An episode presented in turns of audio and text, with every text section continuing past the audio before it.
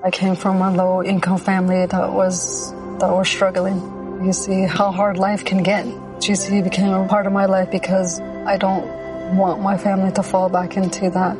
I never thought education would take me this far. I'm still young. I still have a lot to do in my life and just want to get things done the way I want with a good education under me. I'm Stacy and Grand Canyon University helped me find my purpose.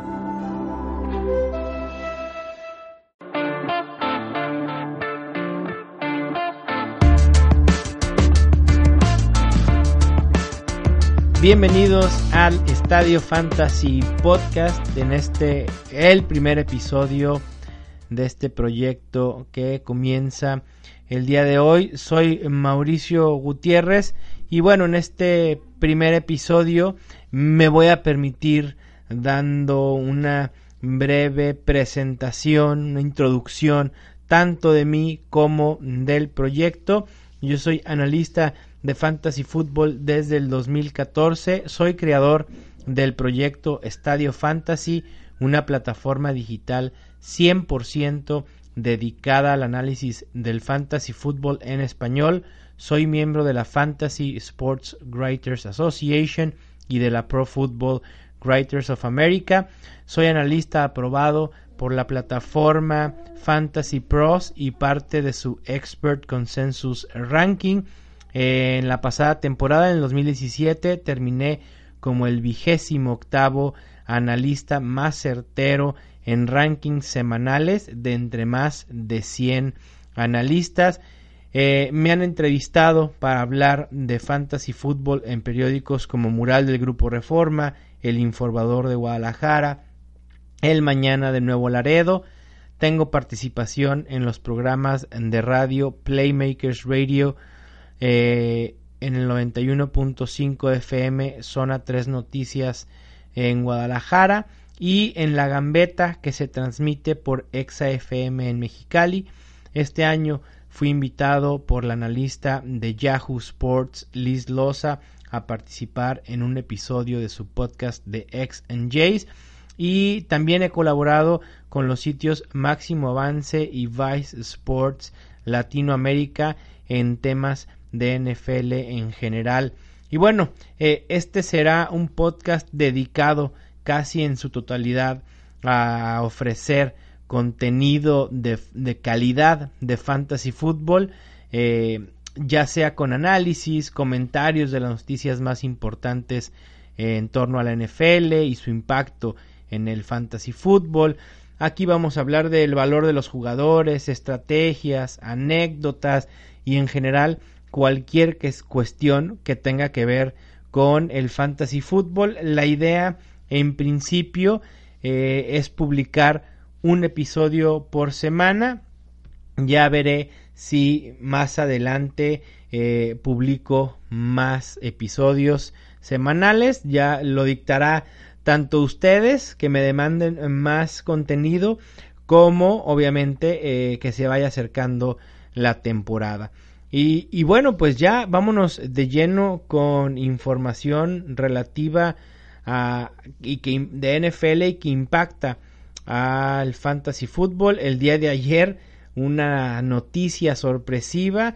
Los Kansas City Chiefs intercambian al quarterback Alex Smith a los Redskins a cambio de un pick de tercera ronda del draft 2018 y el cornerback Kendall Fuller Además, Alex Smith y los Redskins, lo cual me parece impresionantemente rápido cómo sucedieron las cosas, ya han acordado una extensión de contrato por cuatro años.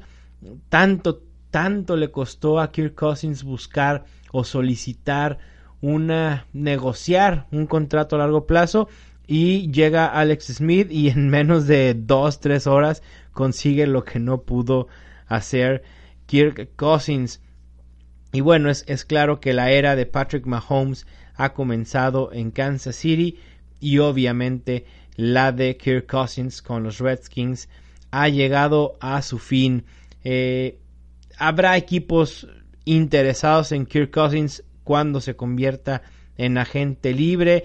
Puedo mencionar a algunos como Broncos, Cardinals, Browns, Jets, Bills, que son equipos que probablemente estén buscando coreback en la agencia libre o en el draft. También pudiera sumar a los Jacksonville Jaguars, quizá a Minnesota Vikings, quienes sus tres corebacks se convierten en agentes libres, tanto Teddy Bridgewater, Sam Bradford y Case Keenum. Ah, para hablar de, fantasy me parece que los dos más favorables para eh, en general para, para, los equipos que voy a mencionar y para el propio Kirk Cousins me parece que Broncos y Cardinals son mis favoritos aunque Arizona me parece ligeramente mejor opción. Eh, pues contaría con Larry Fitzgerald si es que decide regresar y con David Johnson además de una sólida defensa.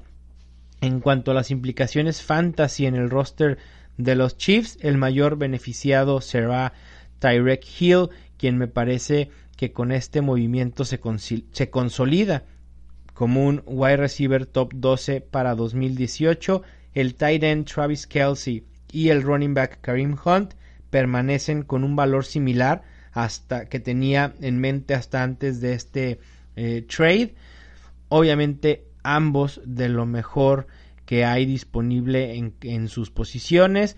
Por lo que vea el propio Mahomes, habrá que esperar, pero por ahora me parece que habrá que tenerlo como una opción de streaming solamente utilizable en ciertas semanas dependiendo del matchup. Pero habrá que ver cómo se desarrolla la temporada baja para poder realmente rankear a Patrick Mahomes. En cuanto a los Redskins, será complicado que Alex Smith replique los números que tuvo en 2017 y creo que esto era obvio independientemente del trade.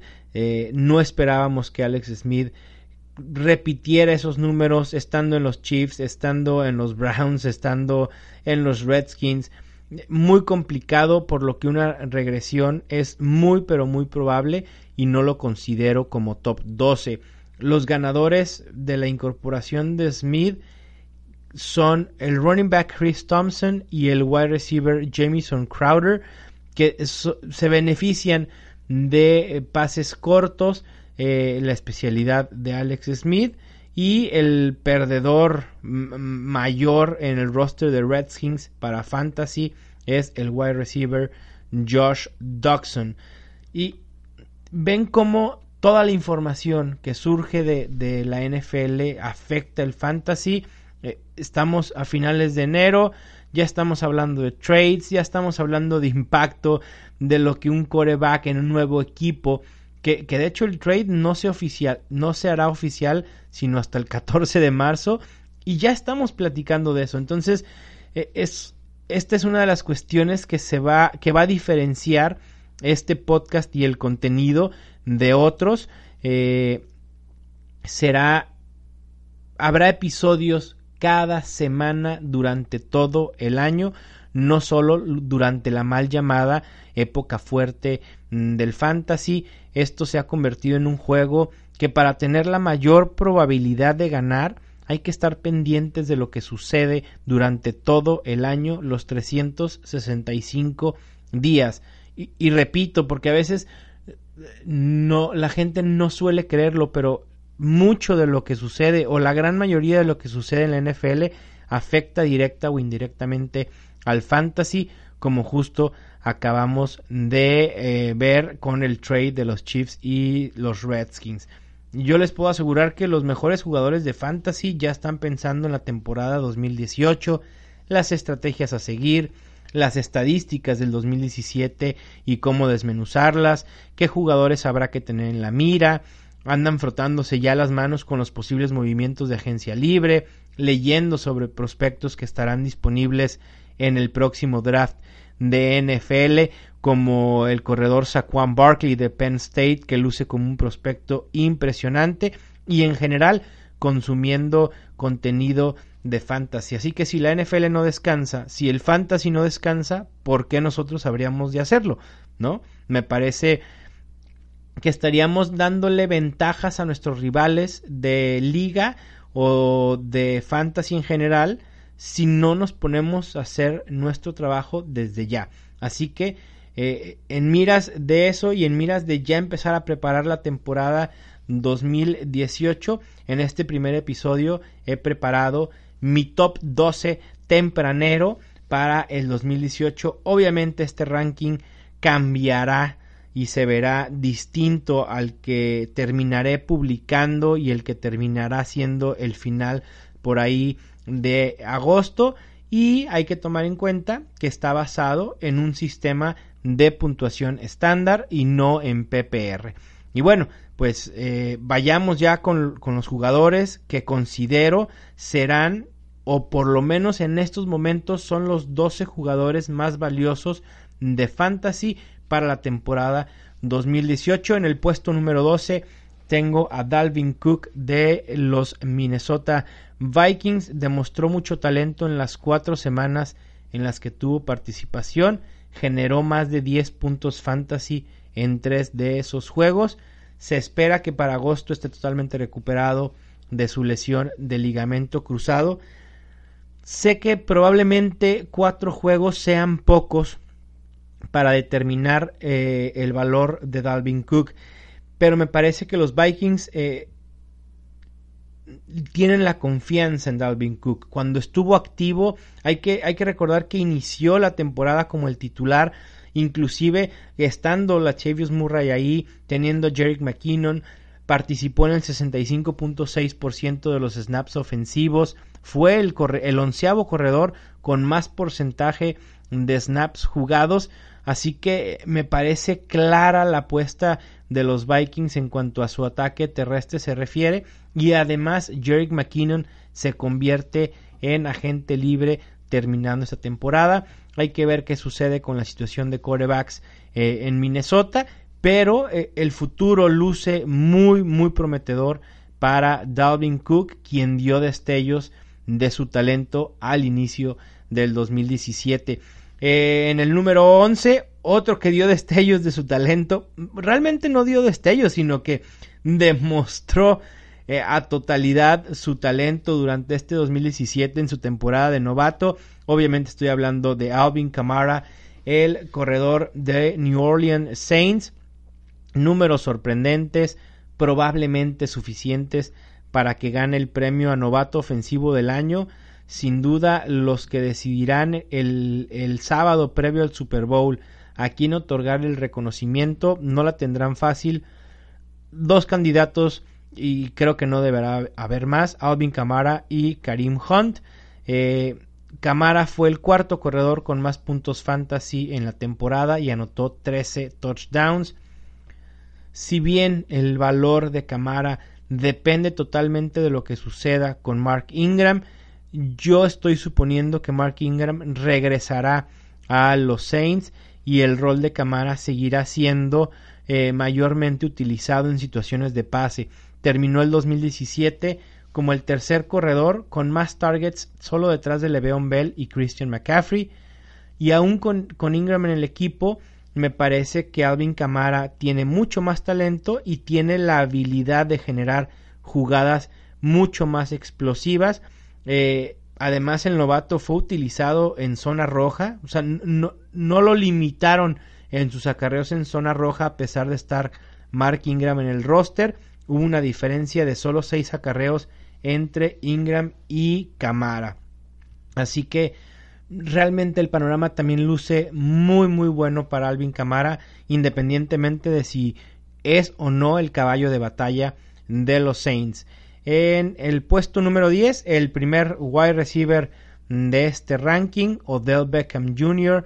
de los Giants, sin duda uno de los cinco mejores receptores en la liga. Se espera que esté totalmente sano para el comienzo de la temporada 2018. A pesar de su lesión en la semana 5, terminó como el tercer mejor receptor en puntos fantasy por juego promediando 12.1.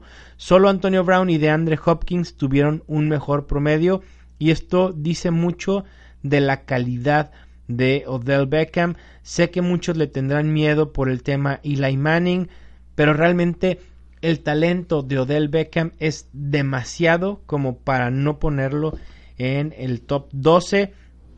Probablemente vayamos a ver pocos receptores seleccionados en primera ronda de los drafts de fantasy del 2018 en comparación con lo que sucedió en 2017 y 2016, pero sin duda el receptor de los Giants eh, no, no, veo manera de que no vaya a ser seleccionado eh, en primeras rondas.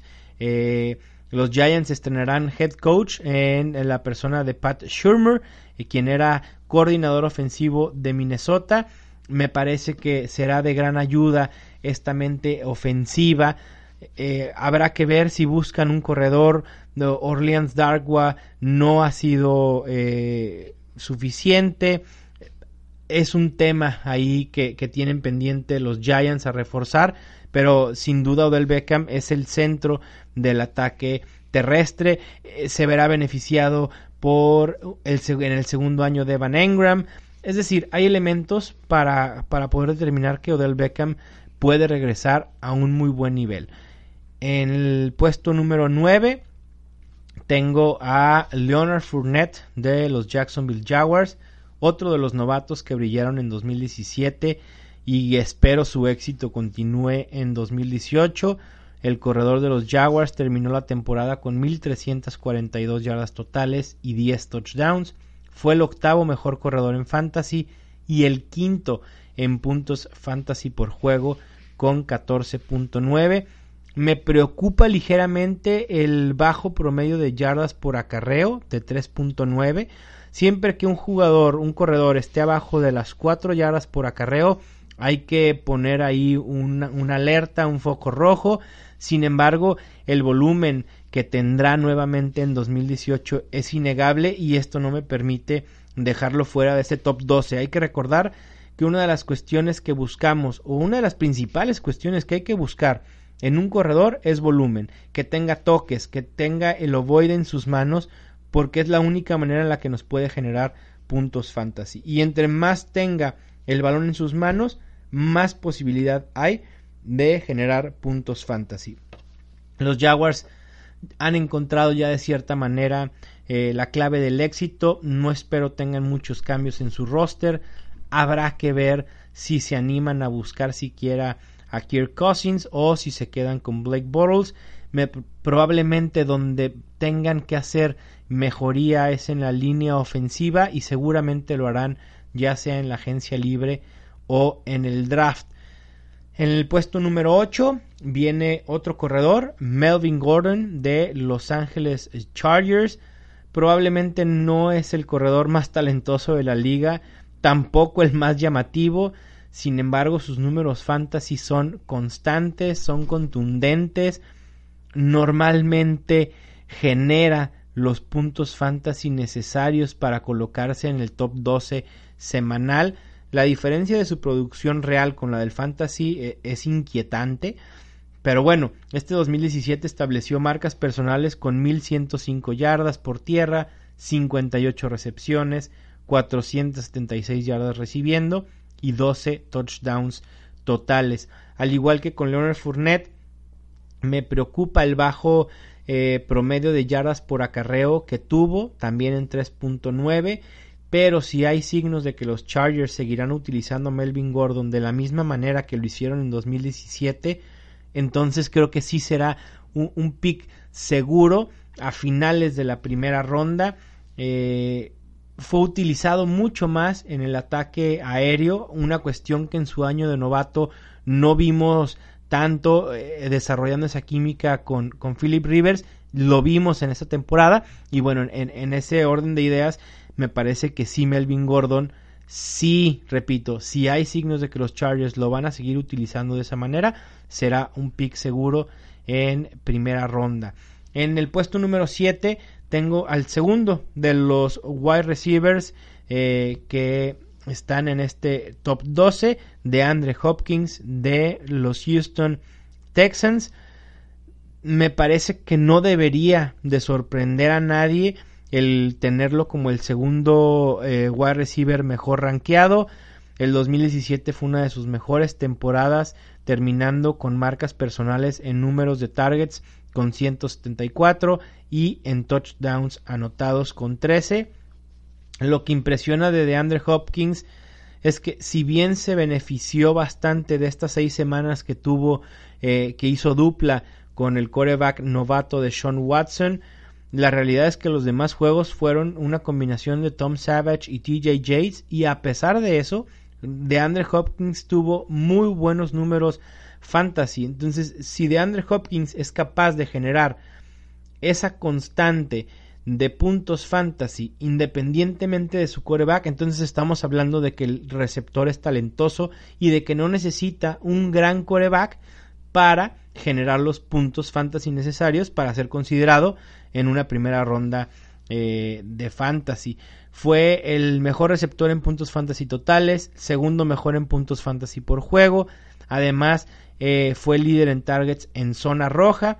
Sé que hay elementos para pensar en una regresión tanto de Deshaun Watson como de DeAndre Hopkins. Es decir, es muy complicado que Deshaun Watson tenga el ritmo que tuvo durante sus seis semanas espectaculares, que tenga ese ritmo durante toda la temporada. Es realmente muy muy complicado y, y pero de todos modos el, el talento y el potencial de DeAndre Hopkins haciendo dupla con Deshaun Watson, con quien ya desarrolló una muy buena química, el potencial es demasiado atractivo como para no colocarlo como el segundo mejor wide receiver para fantasy en 2018. En el puesto número 6 tengo a Karim Hunt de los Kansas City Chiefs. Me parece que el éxito de este novato en 2017 fue una combinación de volumen, fue el sexto corredor con más acarreos en la temporada, el noveno en porcentaje de snaps jugados, además de una gran efectividad. Fue el cuarto mejor en promedio de yardas por acarreo con 4.9. Hay que recordar que Karim Hunt tuvo una sequía importante de touchdowns entre las semanas 4 y 13 y aún así logró terminar tercero en puntos fantasy totales, solo detrás de Todd Gurley y Le'Veon Bell y cuarto en puntos fantasy por juego.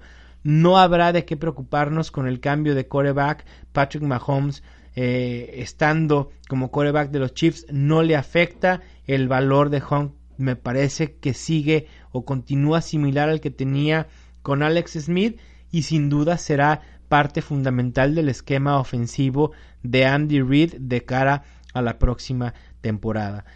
En la posición número 5 eh, creo que no hay duda de que este receptor es el mejor de toda la liga. Obviamente me estoy refiriendo a Antonio Brown. En nueve semanas logró estar dentro de los 10 mejores receptores. Nueve semanas de 16. Fue el wide receiver con más yardas recibidas con 1533. El mejor en puntos fantasy por juego con 15. El mejor en puntos fantasy por ruta corrida y el segundo mejor en puntos fantasy totales. Pero lo mejor de Antonio Brown es que cada año lo logra. Esta es la cuarta temporada seguida en que queda entre los tres mejores receptores de fantasy y eso no es ninguna casualidad. Habla totalmente del talento que tiene Antonio Brown y del dominio que tiene dentro del terreno de juego la razón por la que no está más alto, hay que recordar que el año pasado eh, hubo un debate importante. 2016 fue el pick número uno en la generalidad de draft de fantasy. Para este año el debate estaba entre el 3 y el 4. Quizá después de David Johnson y Le'Veon Bell eh, estaba siendo seleccionado Antonio Brown. Y la razón por la que no, no lo coloco más alto es simplemente porque será difícil en 2018 dejar pasar a alguno de los cuatro, quizás cinco mejores corredores disponibles. Hay que recordar que la posición de receptor ha tenido un bajón importante en producción fantasy y esto obviamente se va a reflejar tanto en los rankings como en los drafts del 2018. En el puesto número 4 eh, coloco a David Johnson de los Arizona Cardinals. Muchos saben que es de mis jugadores favoritos en la NFL. su versatilidad es impresionante. Fue una lástima no haberlo podido ver jugar esta temporada. Su lesión no fue grave, una lesión en la muñeca, por lo que es un hecho que estará al 100% desde los primeros entrenamientos. Su habilidad y talento son innegables. Hay que recordar nada más su temporada 2016, una temporada impresionante, una de las más prolíficas en puntos fantasy totales en toda la historia. Y la razón por la que no coloco a David Johnson en la posición de honor o en el top 3 son las incógnitas que hay alrededor de los Cardinals. Acaban de contratar a Steve Wilkes, el ex coordinador defensivo de los Panthers. Hay que recordar que Bruce Arians eh, optó por retirarse al finalizar la temporada. También el quarterback Carson Palmer anunció su retiro y habrá que ver si Larry Fitzgerald eh, también regresa. Está en duda. Él había mencionado que no quería eh, tener todo otra vez el proceso de aprenderse todo un sistema nuevo, etcétera. Pero habrá que ver qué decide. Sin duda David Johnson tiene talento para ser el mejor jugador disponible de fantasy, pero estas incógnitas no me permiten ponerlo eh, más alto. En el puesto número 3, y creo que aquí es donde vamos a, tener eh, pues muchas discrepancias, porque estoy seguro que la mayoría está pensando en Ezequiel Elliott de los Dallas Cowboys. Y, no, Ezequiel Elliott de los Dallas Cowboys no es eh, mi número 3 en este ranking inicial. El número 3 es el mejor jugador de fantasy del 2017, Todd Gurley de Los Ángeles Rams.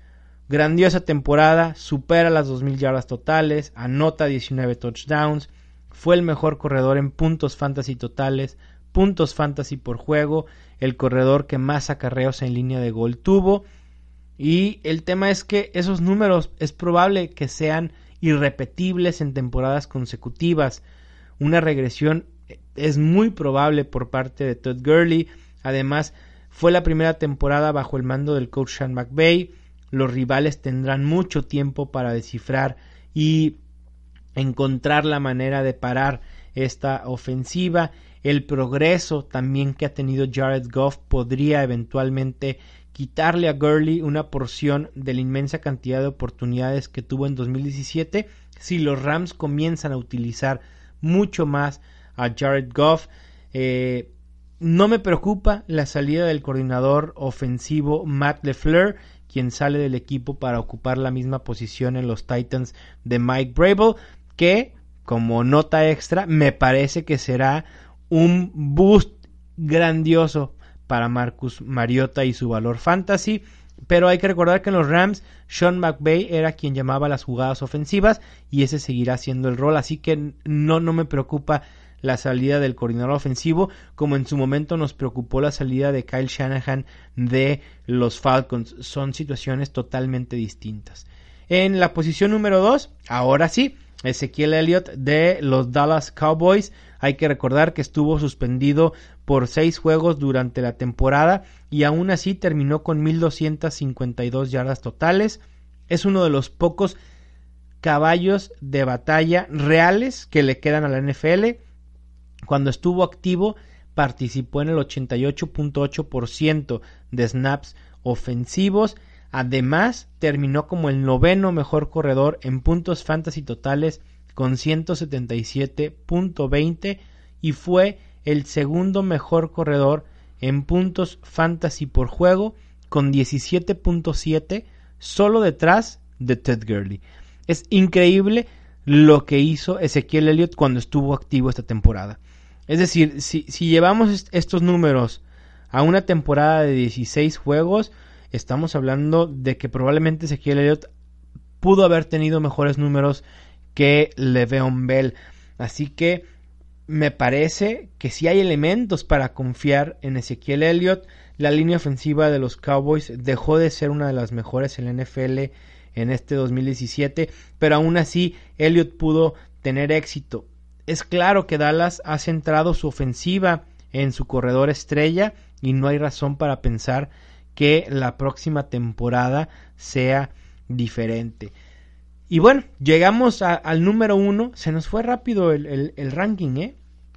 Pero bueno, eventualmente teníamos que terminar. Y Le'Veon Bell es el jugador fantasy más valioso y el número uno para el 2018. No sé si esta posición vaya a tener movimientos de aquí a agosto. Será difícil que alguien le quite la posición de honor a Le'Veon Bell.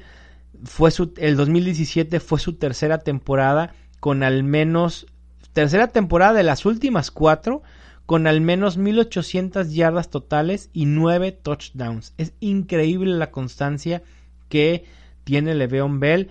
Es la mejor apuesta para que te devuelva eh, el valor de primera ronda. No hay mejor apuesta que Le'Veon Bell. Eh, lo que queremos de nuestro pick de primera ronda es que nos genere ese valor, o sea, nos reditúe ese valor de primera ronda y no hay nadie con más seguridad para hacerlo que Le'Veon Bell. Obviamente, eh, descartando una lesión, todos los jugadores son propensos a una lesión, así que ni siquiera lo, lo, voy a considerar como una posibilidad. Me parece que su, su habilidad, su versatilidad lo convierten en el jugador ideal para la NFL moderna. Si bien ahí hay rumores de que los Steelers lo quieren volver a etiquetar como jugador franquicia y Le'Veon Bell eh, declaró que de hacerlo, de, de, volver a, convertirse en jugador franquicia, él optaría una por el, por el retiro o por dejar de jugar un año. Me parece que ninguna de las probabilidades, de las posibilidades que menciona Le'Veon Bell son factibles, no le conviene por su edad, parar un año eh, le afectaría muchísimo. Me parece que tarde o temprano los Steelers y Le'Veon Bell llegarán a un acuerdo a, largo plazo y no tendrá que ser etiquetado como jugador franquicia. Y bueno, con esto terminamos la primera parte de este primer episodio y me encantaría escuchar sus opiniones. ¿Están de acuerdo con el ranking que acabo de publicar? ¿Algún jugador hizo falta? Quizá les hubiera gustado ver a más wide receivers como un Michael Thomas, un Julio Jones. Rob Gronkowski merecería estar eh, en este top 12 debido a la escasez de tight ends. Quizá esa escasez de tight ends pudiera empujar hacia arriba el valor de, del mejor en la posición sin duda. Alguno de los que mencioné sobra. Eh, me encantaría de verdad escuchar sus opiniones. Así que los invito a que me contacten vía Twitter en arroba mgutierreznfl o en Facebook en Estadio Fantasy. Y bueno, era imposible lanzar un podcast, inaugurar un podcast en la semana del Super Bowl y no hablar del Super Bowl. Sería como un sacrilegio NFLero hacerlo, ¿no? Así que, pues vamos a hablar de Super Bowl, algunos datos, algunas pequeñas implicaciones de fantasy también y con y cerraríamos con mi pick para el Super Bowl, mi pronóstico con todo y marcador. Me voy a animar a dar ahí mi, mi pronóstico y bueno, pues eh, me parece que esta semana previa al Super Bowl se ha sentido un poco fría, diferente a las demás, y no me refiero al clima e-, en Minnesota en lo absoluto. Los Eagles arribaron el domingo a la sede, los Patriots lo hicieron el lunes pasado. Ese mismo lunes se llevó a cabo el ahora llamado Opening Night, antes Media Day, eh, una sesión de medios totalmente relajada, seguramente saben de lo que estoy hablando. Y ya hablando propiamente del juego, en mi parecer será más cerrado de lo que muchos creen.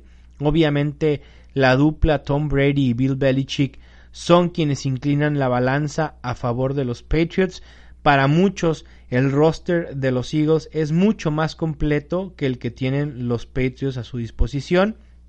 Una de las claves eh, en lo particular me parece que será la presión que puede ejercer la defensa de Eagles en contra de Tom Brady. Tienen personal para hacerlo con Fletcher Cox, Brandon Graham, Timmy Jernigan, Chris Long y Derek Barnett. Hay que ver si pueden ejecutar ese plan. A los Patriots se les incomoda cuando Tom Brady es presionado, así han perdido Super Bowls, así han perdido campeonatos de conferencia y me parece que los Eagles tendrán que replicar esto si quieren tener éxito. El factor X para Eagles me parece que será Malcolm Jenkins, el corner, quien tendrá la tarea de cubrir a Rob Gronkowski, que yo espero juegue sin problema el Super Bowl 52 y de ganar los Eagles yo nombraría, bueno, no nombraría, mi candidato para MVP es el corredor Jay Ajay. Me parece que los Eagles necesitarán correr bastante para controlar el reloj, para tener a Tom Brady en la banca y si logran hacerlo eso tendrán posibilidades de ganar el domingo. El factor X para los Patriots me parece que pueden ser Chris Hogan o James White, quien tiene 6 touchdowns en los últimos tres juegos de playoffs. Y si no es Tom Brady el MVP, me parece que alguno de estos dos pudiera dar la sorpresa. Hay que recordar que James White fue el verdadero MVP del Super Bowl 51 contra Atlanta, pero bueno, obviamente eh, la NFL se le otorgó a Brady porque pues él es Brady, ¿no? Y bueno, en cuestión de fantasy, para quienes jueguen el formato daily, las mejores opciones son Tom Brady, Jay Ajay, Dion Lewis, Alshon Jeffrey, Dania Mendola y Rob Gronkowski. Sé que ya no hay muchos eh, quienes jueguen el formato daily en estas instancias, quizá otros ni siquiera conozcan el formato de Daily Fantasy o las opciones que tienen para jugar en México y en América Latina. Sé que los que me escuchan en Estados Unidos están más empapados con este tema del Daily Fantasy pero ya en otro episodio abordaré el tema de los diversos formatos que existen ya para jugar fantasy fútbol. Así que eh, estén al pendiente, de verdad se viene contenido de muy muy buena calidad. Y con esto me despido. Ah, ¿verdad? ¿Qué dijeron? ¿Se le olvidó el pick? No, señores, ahí va. Mi pick para el Super Bowl 52. Como lo dije antes, creo que será un juego cerrado. Eh, voy con los Patriots ganando 24 a 21. 24-21 favor los New England Patriots. Vamos a ver si se cumple el pronóstico. Vamos a ver. Y bueno, con esto eh, me despido. Espero que les haya gustado este primer episodio. Obviamente habrá elementos que mejorar sobre la marcha, pero ya era justo y necesario lanzar el podcast de Estadio Fantasy, una parte del proyecto de, Estadio Fantasy que había eh, tardado eh, en hacer, ya está aquí, ya llegó y espero que sea para quedarse. Así que los invito a suscribirse al podcast, compartirlo con sus amigos y conocidos que jueguen fantasy, fantasy fútbol. Muchísimas gracias por escucharme. Soy Mauricio Gutiérrez y esto fue el Estadio Fantasy Podcast.